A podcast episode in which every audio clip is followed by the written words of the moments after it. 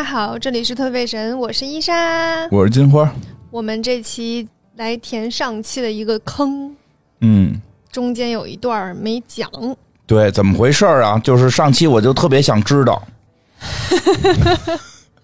估计听众朋友们也跟我一样，特别想知道。嗯，其实有有考虑就是一起讲完，但是实在是太长了，嗯，嗯，而然后就没法混在一起讲，对因为这是另一个人的故事了。嗯，我们上期其实讲到周扬杰给戴安娜王妃做鞋子，然后就名声大噪了嘛。嗯但是他那个时候还是一个工作室，是怎么变成品牌的呢？然嗯然后他后来为什么又只有百分之五十的股份？为什么又卖了呢？嗯，卖给谁了呢？对啊，嗯，这就是我们今这一期要讲的故事，哦，解 解决一下上期有些没听懂的地方。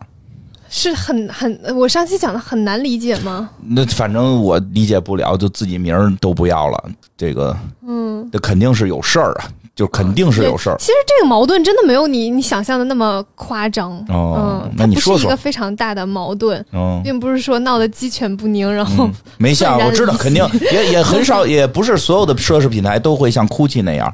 对，所以它嗯不不是那么夸张的一件事情，而且也并没有那种就是自己的名字被剥夺了那种义愤填膺感，也没有这些。它其实并不是一个非常非常张对马，的所以讲讲嘛，就能明白了。嗯，然后周扬杰在给戴安娜王妃设计鞋，然后名名声开始越起来的时候，嗯。但是他那个时候仍然是一个就是呃，相当于手工制鞋工作室，对，它离品牌是一个非常非常大的差距。嗯其实大家应该就是慢慢能够从我们讲设计师品牌和这种奢侈品牌的时候，能够理能够慢慢发现一件事情，就是他们两个中间还是有非常大的区别的。对，嗯，商业程度还是不商业。程度还是差非常多的。它是怎么才嗯一点点变得商业化，然后跻身于奢侈品品牌领域的呢？其实是他在九六年的时候遇到了一个人，嗯，这个人呢是其实是主动找上门的人。哦，这个人我给大家介绍一下，他叫叫塔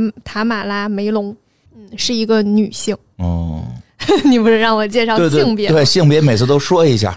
塔马拉这个人呢，是一个非常非常值得介绍的一个人。哦，他创造这个品牌其实是塔马拉的想法。哦其实大家应该知道，就是很多时候这一个品牌的创始创始人，嗯，他的想法会奠定这个品牌的文化和这个品牌的个性。对对对，其实这个品牌的整个萌生的想法都是塔马拉本人。哦，嗯，他为什么会找到 Jimmy Choo 呢？嗯，就是看准了他有这个潜质，可以做成一个品牌，因为他已经有了一定的名声，但是还欠缺一部分的商业。嗯他其实是在寻找。然后他为什么会有这样的一个眼光呢？我们就从最开始介绍、嗯介绍起来。塔马拉是一个英国姑娘，她原名叫塔马拉伊尔德，她是结了婚之后就是冠夫姓，哦，才叫梅隆。她叫塔马拉伊尔德，她的父亲呢是 Tom 伊尔德。嗯这个人呢是一个非常厉害的英国商人，他是他曾经是那个沙宣的品牌创始人之一。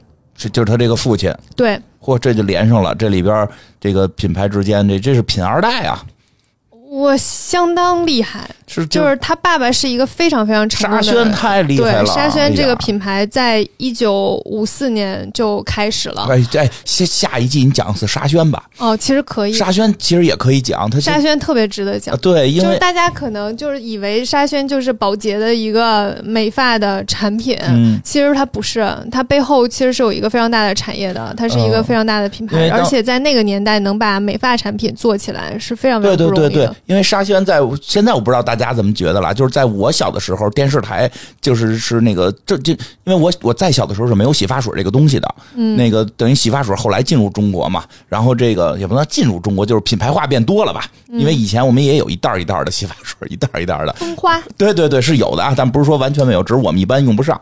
那个当时对对，用不起。当时沙宣就觉得压住所有品牌是时尚，就是说那些是洗发水，沙宣是时尚。我记得好像还在那个上海的那个那个那个那个哪儿，那个就是就他们那个石洞门那那那个地方弄了一个沙宣的一个是是是叫什么？是一个哎，有点不知道那东西叫什么，就是一中心吧，就是一中心美发沙龙，呃，可能是美发沙龙，因为我没进去过。我们大学的时候去上海采风，老师特意带我们去外头看的建筑，嗯，就没让没让我们进去。就是说你不用管里头是干嘛的，它确实是沙宣的。我记得说是，就是它那个建筑是用是用那个什么玻璃啊、什么钢筋啊，跟那个中国传统的那个上海弄堂去做拼拼接跟碰撞，说效果特别棒。老师说的反而如痴如醉的，就是沙宣。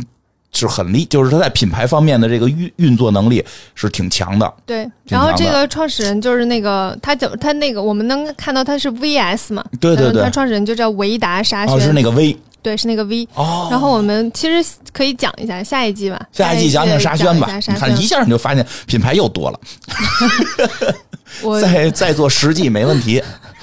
品牌还是很多，想讲其实都能讲。嗯，这个等于这个回来这姑娘是品二代，我这就是反正很有钱，然后有我们钱，嗯又讲另一个人的人生，就是就是，所以我为什么就是特意非常。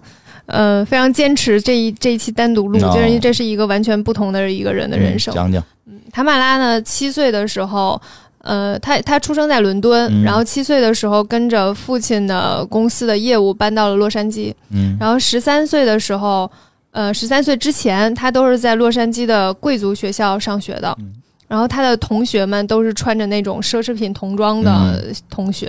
十三岁之后呢，他又搬回伦敦。他在搬回伦敦的时候呢，又去的是一个呃阿斯科特的西斯菲尔德学校，是一个贵族学校。这个贵族学校呢是那种比较传统的英式贵族学校，和美国的贵族学校是不一样的。嗯就美国的贵族学校其实是，就大家会穿奢侈品，然后会比较美国没有贵族，就是有钱，就是有啊就是有钱的那帮人对，然后英国的那个贵族呢，就是一些有地位的人，那得是传统，所以是两种不同的人。为什么要在这里特意强调呢？嗯因为这件事情很重要，统就是他在小的时候先去美国接触了这些一部分人，然后又在伦敦接触了这样的一部分同学，嗯之后呢，又把他去送到了瑞士，在阿阿尔卑斯维德曼内特学校完成了高中的学业。嗯。那个学校呢，也是一个贵族学校，然后你在那儿也能看到很多就是那种呃贵族或者是明星的欧洲传统就对讲的是，然后他在十九岁的时候离开了瑞士，在法国待了一段时间，然后又回到了伦敦。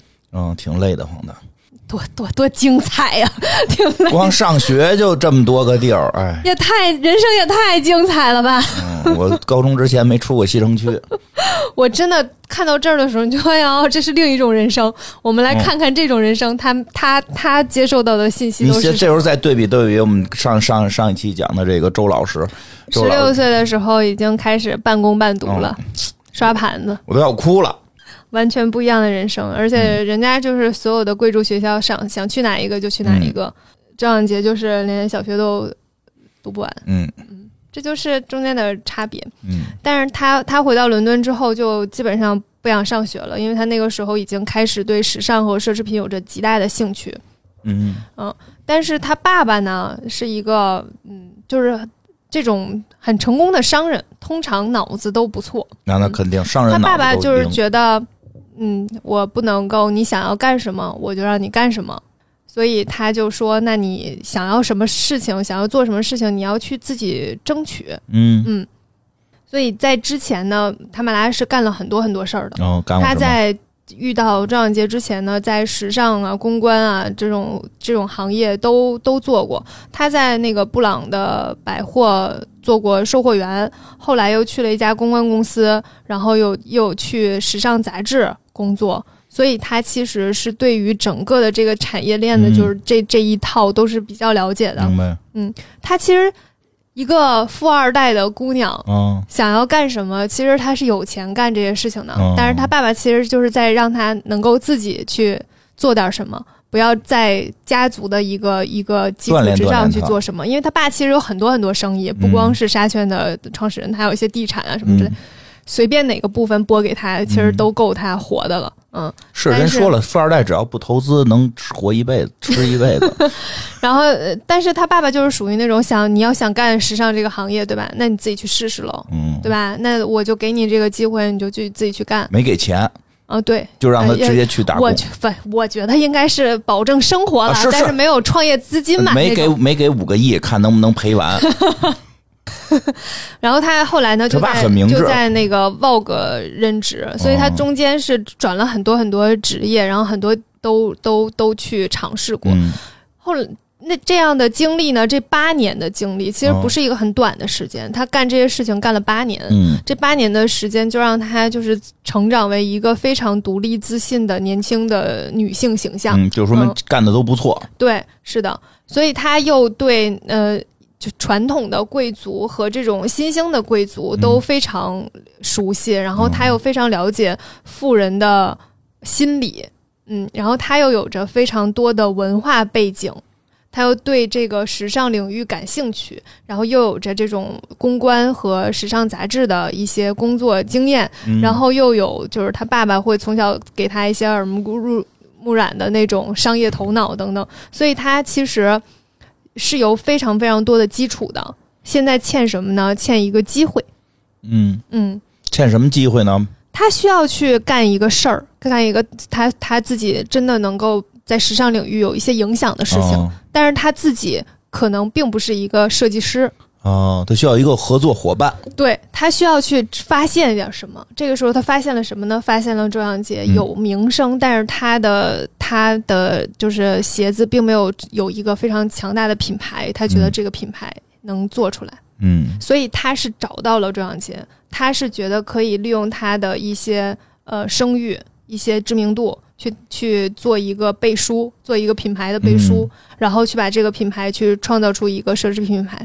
他是他是发现了这件事有个潜质，明白。然后你能看到，就是他其实是非常非常有脑子的，嗯就是这个事情确实是需要的，嗯，就是确实是很多人看不到的，他有能够发现这件事情的。然后周扬杰确实也没有这个能力能够把自己的品牌运转起来，嗯。因为这个背后的要需要做的事情太多了，是。而他并没有那么多的能力可以干这些事情。他只他涉及到一个公司的运作，嗯。和和和很多鞋子的这种成品线定制什么之类的，这些他可能都完全不懂，是。所以他们俩就属于一拍即合吧，然后哦。各占一半的股份，就开始做了这个品牌。嗯嗯，可能那个侄侄女儿也也也鼓励了，因为我感觉侄女儿应该是跟来的这个合作者理念可能是有点类似，因为周老师那个确实有点传统，想做一个这个匠人。嗯，现在说实话，年轻的想做匠人的不多，也有啊，来咱们这儿讲过那个做鞋的，咱们那个朋友，但后来上班去了。就是其实手工定制鞋，它它就是去一个单一的一对一的嘛。嗯你一个客户上门，你告诉我你这双鞋要干嘛，嗯我给你做一双这个鞋，能够能够满足你的需求。嗯但是品牌的话，你是其实是需要预估什么样，大家会喜欢什么样子的。嗯然后你一年至少要出两个系列，嗯，这是一定的。对，对，它至少要出两个系列，就是春春夏秋冬嘛，嗯对吧？就是你一定要出这两个系列，然后这是一个硬性的要求。然而它，然后还要到一个工业化的生产，这件事情中间其实是很有难度的，是，嗯，并不是所有人都能做成的。嗯然后塔马拉能做成有一个非常非常重要的关键点，嗯就是它的这些所有背景。哦每一样都不能少。嗯就是比如说他他知道富人的心理是什么，富人的心理就是你不能，我不能说你来买我的鞋吧，我嗯卖给你，你看我这鞋不错吧，你来买吧，不是这样的。那是什么样的？他他做的事情是这样的，他在伦敦的一个非常呃，就是非常繁华的一条街，就相当于那种比较哦。高级的一条街哦。上面开了一家小店，然后这个楼上呢有展示，然后有办公室，嗯。这个位置呢就是临着当时那个呃伦敦的骑士街和贝尔格拉维亚区，就是那嗯两个比较繁华的区，然后步行十分钟就可以到那个呃奢侈商奢侈品商业街四龙街，所以他选选址是选在了一个就离这些地方非常近的人。嗯，然后他当时非常近的地方，嗯他当时他的那些富人的朋友们就会来那儿购物，购物之后呢，就会跟他说说，哎，我我那个有一个店在附近，你们要不要过来坐坐？哦，之后就会让他们来做客。然后大家就一起聊聊天，然后就让他们看看我做的鞋子，啊，我做的品牌，你们来参观一下。他就是利用了这样的一些小的巧思，然后慢慢的去打开了这个市场。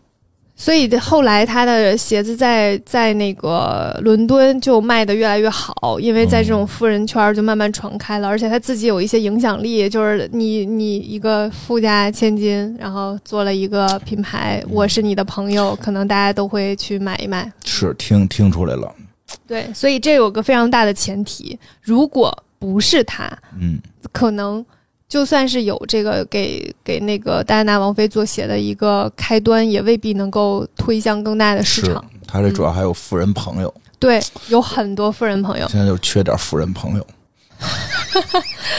然后呢，塔马拉还有别的，还有还有一些别的商业头脑，嗯，就是那个时候的。美国已经是就是开始追逐时尚的那个大大趋势了。然后有两个城市，一个是纽约，一个是洛杉矶。嗯，这两个城市呢，都是开始向时尚都市大转型。哦，是这样的当时尚之都了。对，一个的一个前提。然后他呢，就洞察了这个机会。一个就是当时我上一期说到的欲望都市。欲望都市里面这些品牌的植入，其实就是塔马拉的杰作哦。我以为人家自己选的呢。嗯，并不一定会选那么多次。你想到了吗？它运转可能会有，对，它一定是运转了。然后也包括，就是其实很多品牌都在里面有有一些运转，包括 Prada 其实也有。然后。迪奥是在里面是自然露出的，还是说是运转的？我不知道。但是迪奥也因为这这部剧还当时还火过一段，所以这部剧其实带火了很多品牌。但是 Jimmy Choo 一定是运运作了一些的，毕竟跟其他的品牌相比，这可是一个非常新兴的品牌。是。然后在里面会很频繁的，甚至很频繁的提到名字这件事儿，就嗯。挺厉害的了，那就是一个这一下就就爆了这个。对，然后第二个第二个机会呢，是一个特别有意思的，就是奥斯卡颁奖典礼。嗯，其实奥斯卡颁奖典礼每年大家都会去看那些女性的着装，但是大家都会去看那个衣服，同样也一样的问题，大家去衣服都是一开始选好的，鞋子都是后配的。啊，你看明星也这么干，不是？对，其实大家都是在先先挑衣服，后后去，然后还有珠宝。嗯，有的是珠宝先挑，有的先挑珠宝，衣服配珠宝，对，衣服配珠宝，嗯，然后要么就是先挑衣服，然后珠宝可能就不是那么重重的，就是重工的珠宝，然后再配鞋子。他呢，因为之前也在美国待过一段时间，然后也有一些在美国的朋友，所以他非对那儿非常熟悉，了解美国这帮人，对，然后还认识一些呃女演员，所以他就联系了很多明星的经纪人，跟他们说，就是。你们就选完衣服之后，可以来我来来找我，就是他他跟周仰杰还有他的那个侄女儿三壮，他们一起来到了洛杉矶，带着两百多双不同尺寸的那种高跟鞋来了。你们来了之后，你你就把衣服拿过来，我一定能给你找到一双适合的鞋。嗯，因为他们拿了很多白色缎面的鞋，可以现场染。连夜染，就是你这裙子是红的，我就给你染一双红的，立刻就出来。所以，然后他们还就是定制给那个凯特·布兰切特设计了一双钻石鞋。所以在当时就有很多很多女明星走红毯穿的是他们家的鞋。这是最开始。然后等到零五年的时候呢，第七十七届奥斯卡基本上已经成了就是女星。就是那个红毯的标准品牌了，就是很多女性都会选择这双鞋。据说当时颁奖典礼有五十五双，呃，Jimmy Choo 的定制鞋走上了奥斯卡的红毯。我现在就等着哪个明星公开场合说听我们节目呢。我不不大可能吧？啊。不大可能吧？因为有些东西确实这个影响力还是挺大的。嗯，是那一定的影响力还是挺大的。所以你会就是呃，就就说一个那什么，就当时那个《达芬奇的密码》这本书，其实说实话，这本书不太适合这个这个咱们看，因为它那个宗教色彩太强了。你知道它怎么最早火起来的吗？大 S 说的。嗯，大 S 在那个节目里边说说他特别爱看，你知道这不离手，就是确实明星有这很有这种带动性。是吧？那要是有哪明星说听特费神，那那也更好。说我我我挑衣服都是听特费神，哎呦我天，幻想一下，幻想做什么梦呢？在这儿，都是听特费神讲这品牌我还是期待着，就是特费神现有的听众谁一朝成名吧。也行也行，那记着到时候提提我觉我觉，得这个更可能。对吧？这更可能有听众火了之后提提这个帮我们说，哎，哪个哪个有哪个听众就是听了我们节目对时尚感兴趣，然后就学学了，两三年就干出来了，嗯，接？受采访的时候说，当初我就是听一个电台节目，对对，就跟那个就跟就跟就跟那个那个那个什么能等到那一天能能能，就跟世界杯似的，那个那个日本踢赢了之后，都说我们小时候都是看足球小将，不是足球小将又火了吗？又火吗？就希望是你想咱们节目也好几年了，比如要人要高三时候听咱节目，嗯，一下对时尚感兴趣了，报了这个这个，比如北京服装学院上学去了，学完之后四年，现在圣马丁研究生，再两年毕业了。行，我再等两年。坚持再做两年，我相信一定会有咱们的听众能够在能够在世界时尚舞台这个一展一展一展这个拳脚的，到时候一定记着提我们，说当时我们就听一个这个电台节目啊，行。这特费神，我的福气在后头，在后头等着吧，在后头。嗯。让你给我拐哪去了？哎呀对，就说这明这个明星，哎，对，但是我特别想说，就是塔马拉这个人哈，嗯。他，你看他就是经历当中的所有，基本上到到他呃这个品牌创始的时候都用上了，嗯，嗯，就是你看会利用，他了解就是富人的心理，是因为他本来就是一个富人。嗯然后他呢，就辗转各个国家，然后认识了各种阶层的嗯。那、那种富人朋友们。各种阶层的富人朋友们，对，呃富人内部也分阶层，确实是，这倒确实是，你说是有贵族就是。各种类型吧，各种类型的有富人有新贵，有朋友们，暴发户，对，嗯。干什么都有。嗯。然后又从他们身上呃学到了很多东西，嗯。然后同时呢又结了一些人脉，嗯，然后这些人脉呢就以最开始帮帮助他拓展了一个基础的知名度。嗯。之后呢，他爸爸放任他去工作的这八年呢，他在公关行业、杂志领、时尚杂志领域等等，还有还有做过百货嗯公司的售货员，嗯，就这些都给他做了一些后期的积累。是，然后他呢，在时尚杂志和公关公司的这些经验呢，就让能让他洞察到可以有有这种剧可以被植入，嗯，但是这里面保证也有一些人脉。啊，肯定是有人脉，对嗯，然后也是有一些人脉在里面的，然后又知道，哎，就是红，如果他们可以穿的这走红毯，嗯。可能一双两双没有什么效应，嗯但如果大家都穿我的鞋，他当时第一次就是给大家染鞋那一次，其实都是免费给大家提供鞋，这个就是他有这方面的头脑，然后他这方面的头脑就全都用上了。嗯，挺厉害的，真的挺厉害的。所以你你最开始的那个手工定制这件事情，其实是离大家很遥远的。嗯就是你，因为戴安娜王妃，你再有名声，找你做鞋的人还是那些贵族，对，普通人我也找找你做不起。但是奢侈品这个最赚钱，你还是得做成衣。啊，这倒是，你要想往大了做，你做高级定制赚钱是做不大的，对，是。嗯，你还是得做成衣。就是那几年吧，那几年不是那个一说欧洲那个最大的是 Zara 嘛，Zara 跟 H&M 他们大嘛，再再头几年是是 Only 那那些大嘛，它它确实它有的时候那个量铺的够大呀。你要高级定制，你确实挣的也不少，但是可能量有限。我说的是奢侈品品牌，对啊、所以就是说做奢侈品啊，对，呃，对，就是是就是我举的有点低了，我知道，我知道，我说那 Zara 什么的有点低了啊，但是就那意思，就是你你你跟那个你跟高级定制比，你要想多挣钱，还是得做奢侈品。对，就是你要把它商业商业化，还是得量产。到量产这个级别，你还是你不能仅靠给戴安娜王妃定制鞋这件事情，对对对。它相当于一个品牌背书，嗯。但是想要被更多的人所知道，嗯。而且它还是需要有一些新的爆爆发点的，嗯。所以其实塔马拉就是在做这些爆点，嗯。它就是营造了一些就是呃，大家可以在杂志上翻到。哦，然后一看到就对这个品牌有印象，嗯。这这一系列的事情，所以你会看到他经历全都全都能够和他后期的这些发展 match 上，嗯。嗯，所以我刚才说就是他的整个人的性格，他他的风格能够去影响品牌的风格，也是想说这件事儿。因为女生就是后来你会发现，就是 Jimmy Choo 基本上都是高跟鞋特别多，对，嗯，基本上都是高跟鞋，而且高跟鞋都特别高。然后这个高跟鞋基本上全是那种近十厘米的高跟鞋，嗯。其实是跟他个人风格有非常大的关系的。嗯。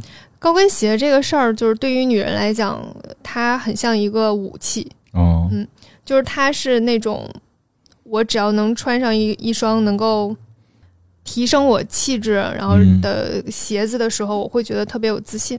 哦，嗯，你是这样的人，我知对道，，它是会给你一种就是情绪的支撑。嗯嗯，所以其实塔马拉也是一个这样的人，然后所以他又非常非常坚持要要要生产那种很高的鞋子，哦，它不是用来日常穿着的。我我的感受哈，他就是用对来对对对那个有钱人圈儿，对人家可能每天都是社交，对，他就是用来在某个场合给你提升你自己的自信心。对，不嗯，可能是在职场，可能是在红毯上，也可能是在某个晚宴的社交场所哦等等。他就是在做这件事情，所以，所以 Jimmy Choo 后来的整个风向就是和以前会有一些变化，这些变化其实都是跟他本人有关系的，嗯嗯，跟那个塔马拉这个人有关系的。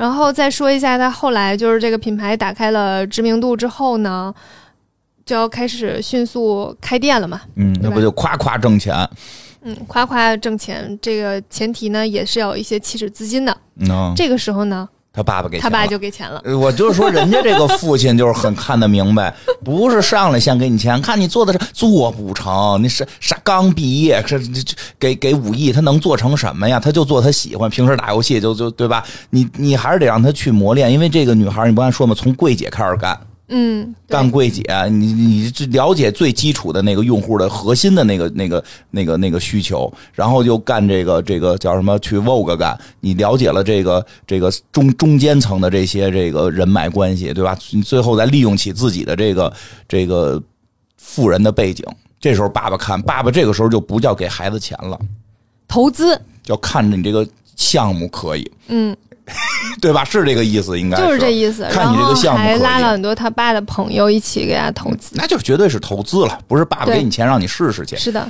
这这这这个这个真的这个心态，在这种心态下，这事儿应该就能成。对，嗯，就即使是闺女，咱们这是一个商业项目，是，也是你干成了，嗯你干成了你才有钱，嗯你干不成就没有。是爸爸是占女儿便宜了。我觉得他爸爸还挺挺有挺厉害的。对，就是他爸爸很厉非常害有脑，子非常有脑子，嗯而且等于是爸爸，我就说，爸爸占女儿便宜。我说你爸爸，我得先投，这会儿别让对家投了，而且就是真的让他自己闯荡了很多年，挺厉害。嗯就是八年，你就看着自己的女儿在外面工作，然后去积累，然后一开始打拼，开从开一个小店，然后把自己的朋友介绍过去嗯买鞋子，就这种，就是他都就这么看着，嗯，看你是不是能做起来，不一样啊。然后做起来投钱，嗯。投钱之后开始开店，在纽约那个第五大道嗯。开店，在洛杉矶开店，嗯，然后就开始开全国、嗯，全世界，这样。就火了，就火了，就是这么起来的。顺就是感觉顺理成章，顺水推舟。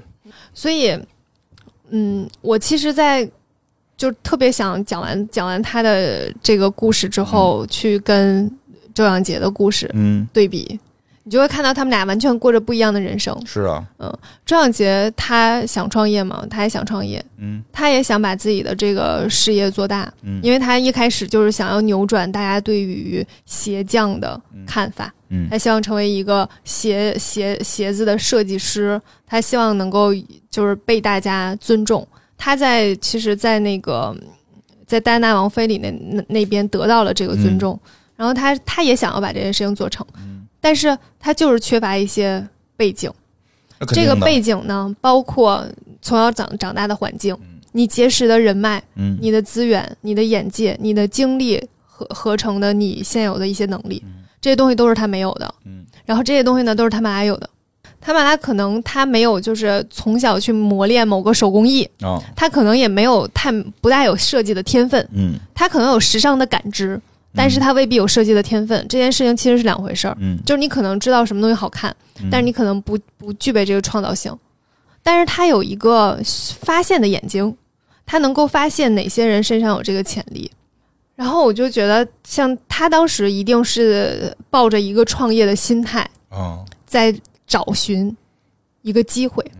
周扬杰是被他找到的，他有可能找到另一个人，他有可能找到就是另一个在贫民窟做衣服的男孩子，对 麦昆让别人先找着了，就是我说可能性，对，是这样的。嗯，他有可能会在某个地方再去碰到一个、嗯。一个一个小姑娘做包的，或者是一个男孩做帽子的，嗯，就他能有他能找到任何一个人，但是他找到了周扬杰，他是有这个发现的眼睛，他觉得他是他有潜力能够去做成一个品牌。不，我觉得他最厉害的是他没死乞白赖的自己要当设计师。嗯其实很多时候，就是他应该也算在这个他们这个人群里边比较杰出的原因，就是他没有执拗的认为我有设计天赋。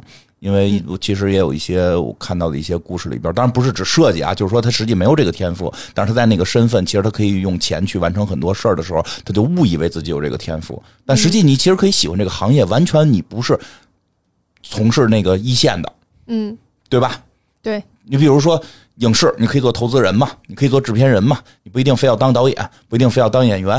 比如你喜欢科幻，或者你喜喜欢游戏，你投就就行了。你你你没有必要非要自己亲自的去去怎样怎样。那你看你有没有天分吧？我觉得这个这位这位大姐就是这方面想比较明白。她看，因为她上来就是很明显感觉她在找设计师，对，她不是碰着这个设计师说咱俩一拍即合这种，他就是在寻找。嗯，而且他也明确知道，就是我有寻找的能力。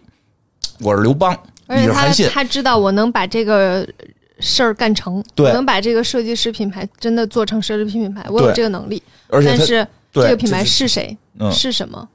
这个确实有一定的这这有这他有这种心态的时候，再加上自己的背景，再加上自己的这些阅历的时候，他他这个力量就很强了。对，其实创业的故事我们听过很多，嗯。嗯我们听过很多创业的故事，然后呃，从从这种穷的变成翻身，嗯，变成那个就是事业特成功哦。的这种故事，其实我们听了很多，对，但实际上。大多数的嗯。成功创业故事其实是塔马拉这样的人，嗯，那肯定的呀。就是他创业这件事情并不像大哎。大家看到的那么简单。我跟你这么说啊，就是说人家这叫有贵人相助，塔马拉是他妈贵人，他不需要贵人相助，他要需要考虑他助谁。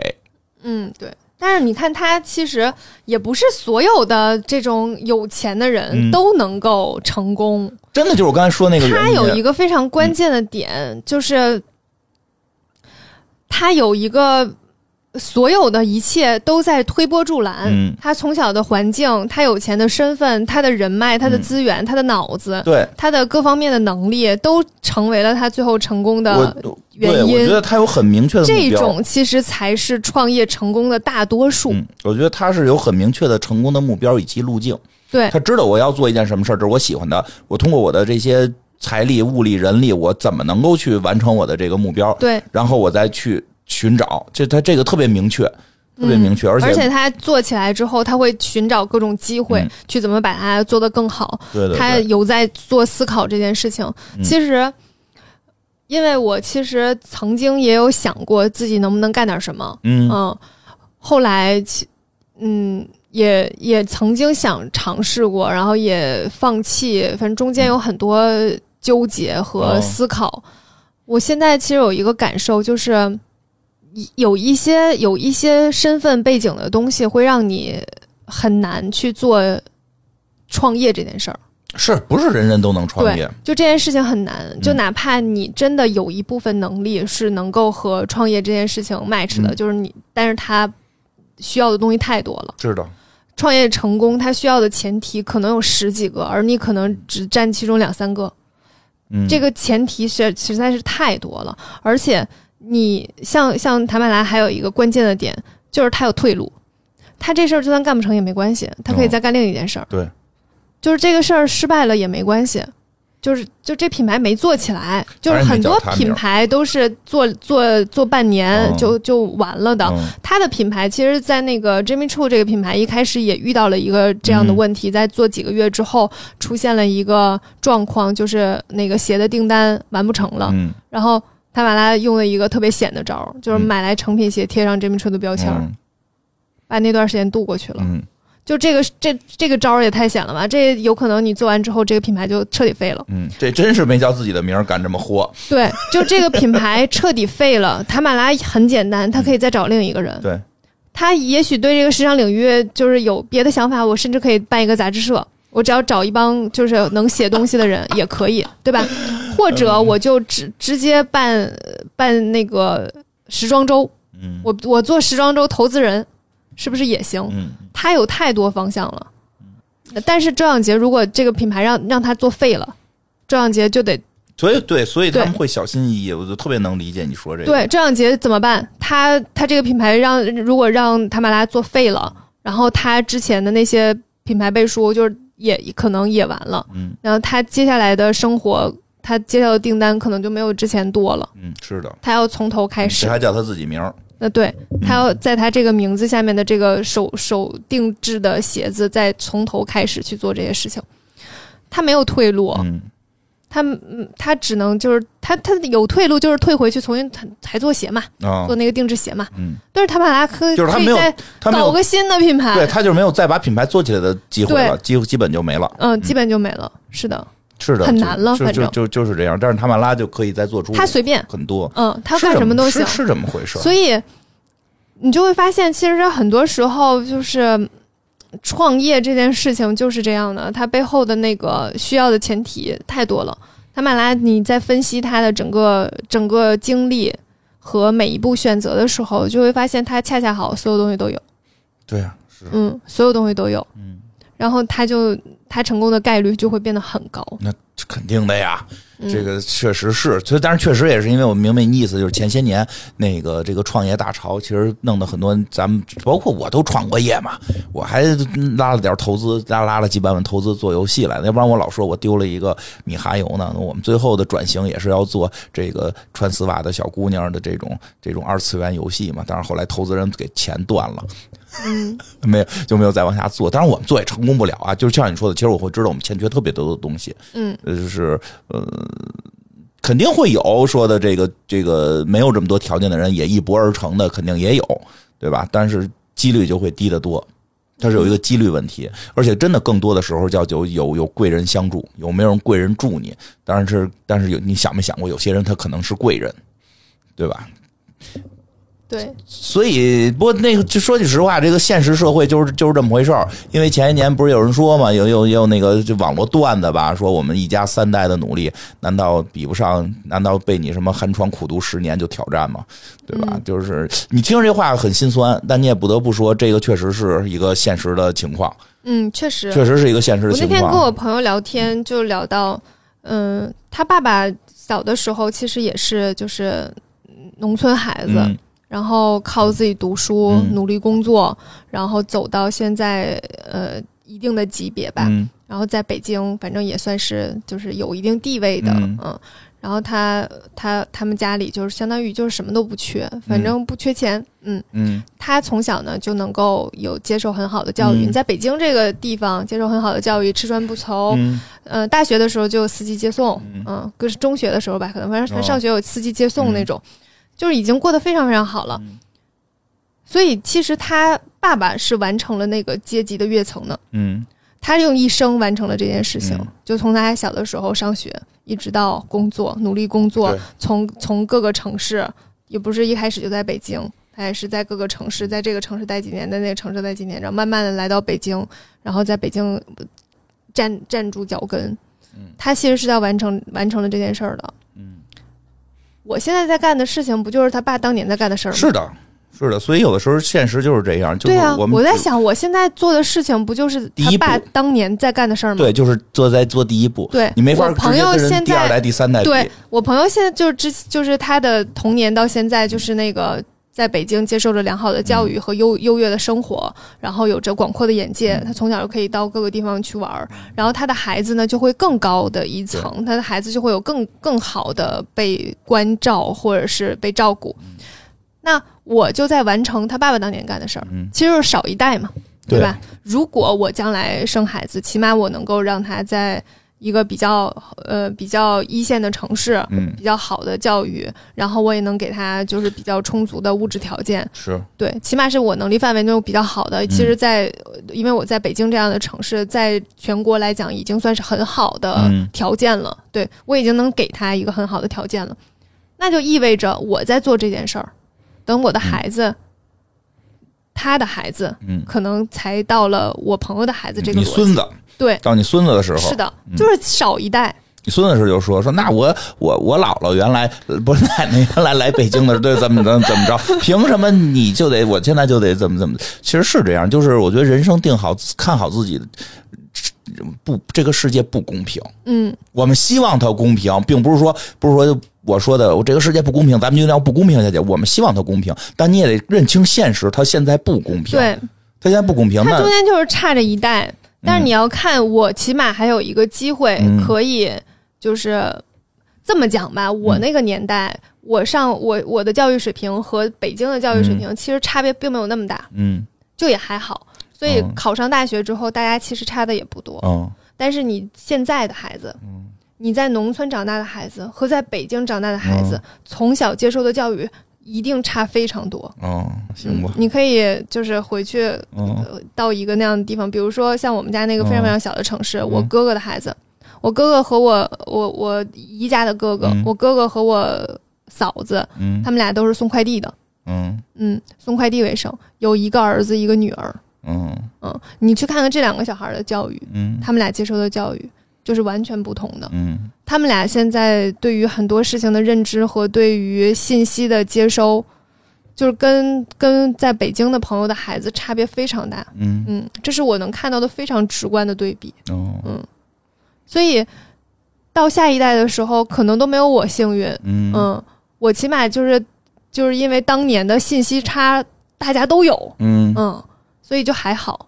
所以这个东西，这个公平这件事情是很难拉起对，的。世现在就是不，世界本来也不公平嘛。但是做做好自己的人生规划，我那天看了一个，就是一个，哎，我忘了是哪一个哪个公司的创始创始人，反正是某个互联网公司的创始人，然后说到他当时给那个人民大学助学金，就是嗯。赞助一些助学金给在人民大学上学的比较贫困的孩子，嗯。然后但是每年都发不完，嗯。之后他就去问为什么发不完，嗯，然后对方给的回复说就是。人大的这种能够符合就是贫困标准的嗯。学生其实很少，嗯。嗯，就越来越少。嗯就是能考上，就是你在北京，你如果能上四中，你基本上就铁定能进，能能考上很好的大学了。高中啊，高中是对，你是就能考上很好的大学了。但是在在小城市，嗯。每年能考上人大的可能只有两个人。嗯。嗯。他就是在这样的一个非常不公平的教育环境之下，嗯，所以公平这件事情就是很，你想周扬杰小学没毕业，嗯。嗯，然后这姑娘呢，想上什么学基本上都能上得了。嗯。她爸给只要给她就是来封推荐信，嗯 基本上什么学校她都可以去上一上，然后有着各种贵族学校的背景。嗯。但是她选择不上，然嗯，后选选择上到就是她也反正没有、嗯没有没毕业，没没上没学位证，没上很很厉害的大学吧，嗯。嗯，然后就就去开始去做，但是她是选，一个是被被选择，嗯。他被迫辍学，一个是自己想干这事儿，知道非常明确我就要干这个事情，嗯。然后选择不不不上学，嗯。差别是非常非常大的。嗯。然后你能看到他这两个人的性格上和做事情的风格上也差别非常大，所以最后就是解答你上一期的那个问题，就是嗯。他们为什么会分分哦。分道扬镳？在做品牌的过程当中，塔马拉一定是就是要用那种非常产业化的方式去去嗯实实现，就是从设计到打版到做成品，然后到怎么去售卖等等这一系列的东西是一个非常完善的流程，他要按照这个流程来做，嗯，所以需要周永杰干嘛呢？设计，嗯嗯，你就设计就行了，不用你干别的，对吧？你就把那稿子给我画出来。哦你就一年给我画两个系列的稿子，可能再给我画几个给哪个女明星定制的，嗯。就是不停的画，不停的设计新的鞋。周扬杰呢，他是想要做鞋，嗯他从小就是想做鞋，嗯。他他对于鞋的热爱是在那个做的过程，嗯，是在那个跟顾客沟通，明确他想要一双什么样的鞋，嗯然后做出那个鞋，然后对方特别喜欢，然后他感受到尊重，嗯，他要的是这个，他不想当个商人，他也不想当那个品牌的设计师，嗯。他其实没有逼他做商人，是想让他去做设计设计师，哦。但是他不想做设计师，他想做一个鞋匠，嗯。所以后来他们俩就把，就是把他的股股份全给卖了，就相当于但不给人名字呀我就很耿耿于怀，不给人名字。这是一个品牌。这时候，这个品牌就这个公司成立了之后，这个品牌这个名字就是这个品牌就是这公司的了。对，它是这个公司的资产。嗯，是是这么回事儿啊对，但是所以不爽啊。不知道为什么，我觉得还好，因为你想，这个品牌就会越做越大，哦然后他是那个人，哎嗯有多少人？你就问现在有多少人知道这个品？就他们俩属于互相互相都在、哦都在有一些借势吧。嗯就比如说，有多少人知道现在的 Jimmy Choo 和和这样节没有任何关系？嗯，大多数人都不知道，都以为你的鞋还是那个人设计的呢，但是大家都不知道，嗯，所以这个有一些借势，对不对？然后那 Jimmy Choo 这个品牌现在变成一个奢侈品牌的形象，它的高定是不是也在借势？嗯，好可能吧。对吧？它的高定就是起码这个品牌所有人都知道，嗯，嗯所有人都知道，那那我我就认为它的高定是一个更高端的一个定位，对吧？我就愿意去花钱去去做它的生意，可能也会变好，它的知名度也会变得更高，因为这是以它名字命名的品牌，知名度在提高，他本人的知名度当然也会越来越高，嗯对吧？嗯所以所以这里面就是有利有弊，有得有失吧。嗯，所有事情都没有办法去一下看，我觉得没有什么不好的，对于他来讲，嗯对，他还在干着自己的事儿，然后也拿着钱，然后知名度也在随着做提升。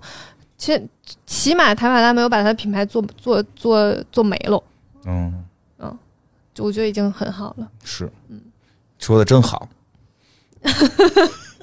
嗯，讲得挺好，挺深刻。反正这个，当然这个周周老师从小鞋匠这个最后童话般的成功，也比较励志，也也比较励志，各有各的成功的方法，只是对几率的大小吧，和自己对，因为那个我们为什么说它是童话，嗯就是因为我们知道它是一个概率非常低的事儿嗯。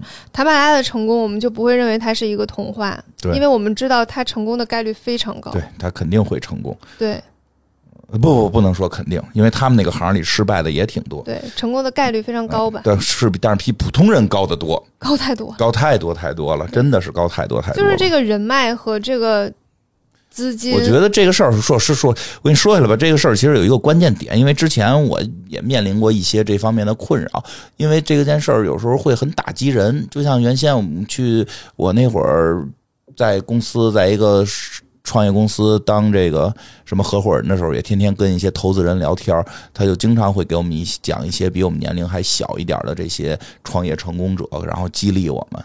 对吧？当然，最后人家讲怎么去成功的那些案例，一听我们都觉得我们是无法复制的，就是因为他可以拿到一些特殊的资料，拿到一些特殊的一些一些政策什么的。最后一问，人家里边就是都是有一些渊源的，嗯，只是在你不知道的时候，你会会觉得自己像个傻子。是的，我都三十多岁了，人家二十多岁就已经怎样怎样了，对吧？就是觉得我是不是个傻子？我是被该被世界淘汰。但实际上想想，那会儿我已经站在很多人的前面了。是的，因为那会儿我也是在一个在一个那个创业公司，这个现后来准备要上市的那么一个地方，当一个挺挺还职位挺高的人。但是但是但是说实话，在当时那个环境下被打击的很惨，我也是，心里被被被碾压的很惨很惨。对，因为大家有时候不提这些事儿，我觉得这期节目最重要就是大家知道，其实他们的成功，他们不成功反而是傻子。就是 他们不成功，反而是犯错了，因为他们真的就是那个人不是说不瞎投资能能能把企业一直一直经营好，就就是，所以就是这是这么比，别把人格给低低了，就是给弄低了，因为现在太多时候大家去聊这些事儿，反而会不去讲他他本身的这些背景，嗯，对吧？我其实之前也有过类似的打击，嗯我的打击是。不是那种就是成功，或者是嗯。有得到什么信息，或者赚多少钱这种。嗯。我的打击特别奇怪，嗯。就我我碰到一小孩儿，嗯。我们俩在聊天的时候，嗯。发现他去过的地方比我去过的地方多好多。小。孩儿多大呀？零一年的，啊，零一年，对。比你去的地方多。对，然后他他的他现在在用的是第三本护照，嗯。他第一本护照上面是一个小朋友，嗯嗯，然后他就是去过好多地方，知道很多事情，见过很多我没有见过的东西。嗯。然后他了解的事儿都是我长大之后可能才了解的。嗯嗯嗯，这个世界就是这样，大家别当时我真的我就觉得我靠，我他妈奋斗了这么多年，我觉得你还好，因为我们那会儿，我觉得自己像个，就是自己不行，因为大家不会去，因为像你这，你很明显的不是他比你聪明或者他比你怎样，是就是人有这个家境就可以了，对吧？像我们那会儿主要哎呀，我的感受很难讲，我就有有一种不甘，我就觉得我要是你人格没被侮辱，我们当时人格都被侮辱了。就我哎，我人格侮辱这件事情，就是我会我会比较不那么在乎，因为我、嗯我遇到过就是类似这种的，但是嗯我觉得不是不是我的问题。嗯，嗯对，你想明白了嘛？我们当时我就觉得遇到也很压抑的。对我我还好，嗯但是我会对这种有点嫉妒的心理，就包括我朋友家的孩子，你就以后这么想，我是你爸爸，嗯，我跟你爸爸不一样。我是你爸爸，也不心里能高兴点吗？你知道我我、嗯我甚至嫉妒我朋友家的孩子，为什么我朋友家有一个小孩儿两岁多，一个小姑娘，然后他每天都在他的童年，每天都在各个地儿玩儿，他妈妈和他姥姥带着他到处溜达，啊，然后他不用嫉妒，不用嫉妒了。他就是还有喂鳄鱼。前两天就拍了一个视频，就扔那个肉喂鳄鱼！之后哎，那你记得我孩子吗？我孩子摸过老虎屁股。嗯，不，不一样。之后他有一次，那个我那个朋友发了一个发了一个朋友圈，就说那个让这个小朋友在超市里面想拿什么拿什么，嗯无论拿什么都结账，嗯嗯，就随便拿。还拿了一些什么，就各种洗涤剂什么乱七八糟的，反正就是想拿什么就拿什么，他就想看看，就想看看他，就是像像一个试验一样，就一个实验一样，就看看他能拿什么，然后觉得这件事儿很好玩儿。然后我当时觉得这小孩儿太太幸福了，我也想去超市，想拿什么就拿什么，你可以，下回我跟你去，你拿，我不结账，你再给搁回去。他结账最后那儿叫孤儿区，你给他搁到孤。不是 要结账才行。哎呀，你不懂这种 哎呀，行了，没事儿啊。你这种心理很一山呀，一山望着一山高。他不是这样的，不是这样的，就是他，他有一种呃羡慕的感感觉。是啊，就是说，比如说你童年也是这样，然后我也很羡慕泱泱的孩子，嗯。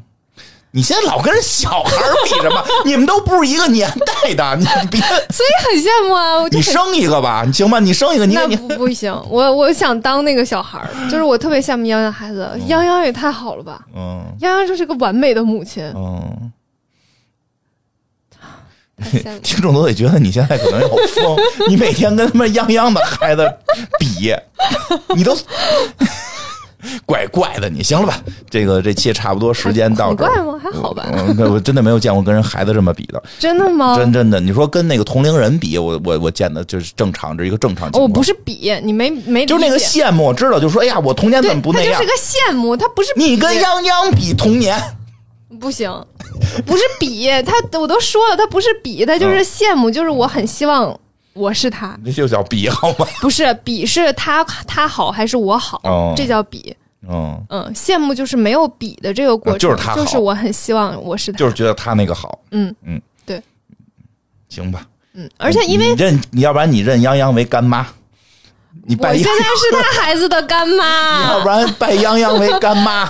乱了就，我现在是他孩子的干妈，哎呦，你就改呗，以后管那叫姐姐，人啥玩意儿？亲的叫姐姐，你是他，你是那个泱泱孩子的妹妹，孩 子是个不不是哥哥，说错了，说错了，光想女孩的事儿了。哥哥，你以后管泱泱的孩子叫哥哥，然后那个行不行？让泱泱孩子管你叫妹妹，你满意了吗？哎呀，不大行，不大行吧？没事儿，你就是在做第一代人做的事儿，嗯，对。嗯，对吧？我觉得这些事儿，把这些事儿想通问题在于我不一定会生孩子，但是无所谓了，无所谓了，就是这些事儿心里之后会痛快一点儿。我觉得这事儿想明白了，心里会痛快点儿，因为其实我现实生活中周围还有一些年轻一点的朋友也在遇到相应的一些困扰。他这些困扰真的是我这两年遇到的很多朋友，他们在这个时间段二十多岁毕业了，走向社会之后，到这个三十岁中间，经常会遇到的一些烦恼，就是觉得。你说是羡慕也好，是这个不甘也好，或者是甚至有很多人觉得是不是自己不行，自己傻，然后就就开始怀疑自己。其实我很希望帮助他们，但实际上说实话，嗯、听听我们节目的内容吧。但我也试着去说过，其实心里边一下也过不了这个坎儿，对，慢慢过吧，慢慢过吧，到一定其实相当于给大家打开另一个思路，嗯可以往这个方向想想，就也许对对对，往这个方向嗯，考虑考虑很。多事情它情况就是这么个情呃，况，对，放过自己。现实生活确实就是有很多的不公平，而且还有就是真的，我说就是有时候一山更比一山高，一山更比一山高。这个到了一定层次，你会发现更高层次。嗯而且我就说一个让大家而且更高就断层，呃嗯，对，然后我让大家给大家说一个可能心里边会能够这个心灵鸡汤一点的。如果你老觉得就是说自己怎么这个有比你更强、更好或者资源更更好的这些人，其实也证明了另一点，就是你你在变得更好，你在变得越来越好。对，我就觉得伊莎也是，伊莎现在周围的朋友圈其实真的是就是比比比比比我们我觉得是要强挺大一块儿的。啊，没有没有没有没有真真的真的，回头一会儿给你你是我朋友圈里面最大的 QL，不不是因为我我最懒惰的，我承认我懒惰，我是最懒惰的。你有懒过我吗？咱俩差不多，咱俩差不多，所以我们录一期节目多不容易，嗯对吧？所以真的是这样，对自己能够放松一些，也不能自甘堕落。对，因为有些朋友就一下想到这个之后，就说好，那不行，就自甘堕，也不要自甘堕落，但是也别太难为自己，就慢慢来吧，慢慢来。慢慢来吧，嗯然后慢慢看吧。就是心里有有些有些时候你会有一点儿别扭，也很正常。真的是，是因为可能你上升了，对，你有点别你你，扭也很正常。如如果你老觉得就是，而且这还有一个点，就是你老别扭的人发生变化的时候，就证明你在不断的进步。嗯，你就是又遇到了一堆让你别扭的人，你就努力追赶他们，追赶上去了。哎，怎么前头还有一堆让我别扭的？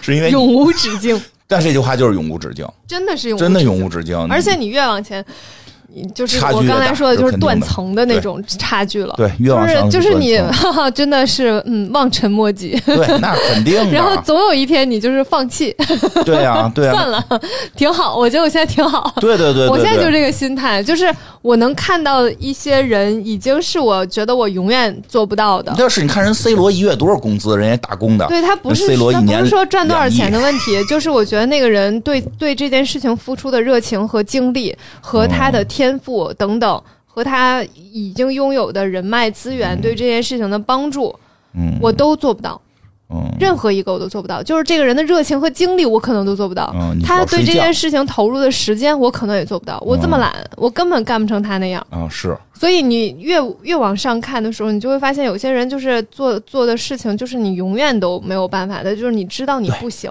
我就是接，当你接受了这件事儿，你就会觉得我现在也挺好。不对，你那个词儿用的不对，不能叫不行，而是我选择自己的人生。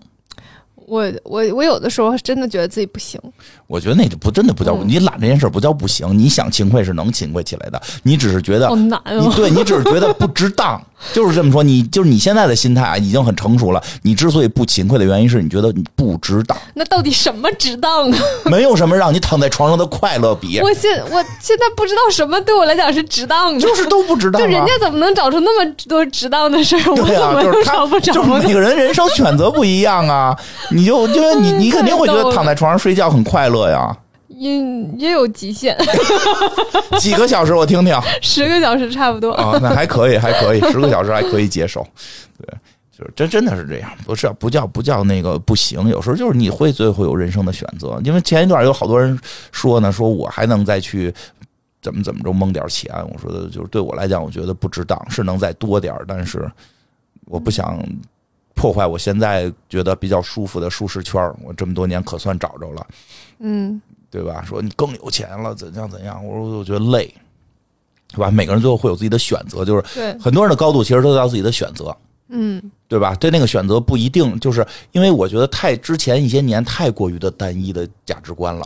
而且以前很，我觉得我我有一段时间挺浮躁的，但谁都年轻浮躁，我这正常。就挺浮躁的，也不知道自己要要什么，要追求什么，反正就是疯狂往往前追。对对对，这都有这个年代，所以你蹭蹭上去了。那个年代是对的，那个那个那个时代就是你卯足了劲往前追，追到一定高度，你再回回看人生。我现在就特别服那个谁，那个张朝阳老师，嗯，就搜搜狐的那个，人家就是企业现在反正爱挣不挣吧，讲讲物理。嗯，就是你这这不会有人说说你先弄弄游戏多挣点钱，或者你弄点什么再多挣点钱，你会感觉到他有一个他的人生选择了，他觉得给大家讲物理特别重要。就是其实人生的选择应该是有，就跟这个周周周周周老师和那个你说那个，来说说他的名字。周养杰，我能说出来，我这客气。周老师，周养杰老师，那个、那个、那个、那个英国女生的名字我说不出来了。就是你，他们两个其实最后也是选择不同。嗯，对。只是我们，我我上期庸俗了，我上期用了庸俗的价创业价值观来去衡量这个事儿，是不是？我老替他不份儿，我老替他觉得不值。其实是因为我用了庸俗的这个这个这个叫什么呃。创业或者说一些主流的一些这个判断一个人成功与否的一个价值观去衡量这件事儿了。其实有时候我就会觉得，你现在退下来想，我就觉得这些创业的这么多创业的这些这个中中国这些创业的这些呃老板们，就叫什么企业家们，我现在最服的是张朝阳。嗯，因为他他讲物理绝对不再是为了挣钱了，他有了不一样的追求，他在追求这件事儿。就跟周周周老师一样，他就是追求给人做鞋，给那个定制鞋，去去把它当成一个工艺品或者一个艺术品去做，而不是批量的去做这个这个奢侈品，对吧？并不是哪个好哪个坏，而是他自己喜欢这个，呃，这个挺有意义的，嗯，真好。你看你这个又醍醐灌顶了，没有没有没有，嗯，其实就是在了解这个故事，这个故事确实两个人的反差太太太大了，是，所以也会想到一些。自己的事情，我觉得就是无论你看书还是听节目、看电影，它其实都是在和你自己人生中的某一个部分产生共鸣，然后引发你的思考。这可能就是我们获取更多信息、了解更多人的人生的一个意义之一吧。对，而且他也会，我觉得这些故事也好，这些这个内容也好，会给一些人带一带来力量。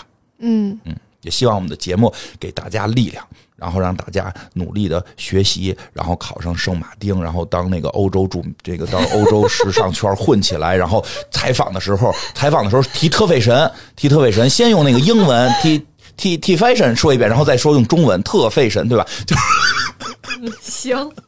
两年后，我相信两年后一定会有啊，一定会有。嗯，好的。嗯，谢谢大家的收听。大家加油啊！大家加油啊！我们给你压力了啊！再见，拜拜。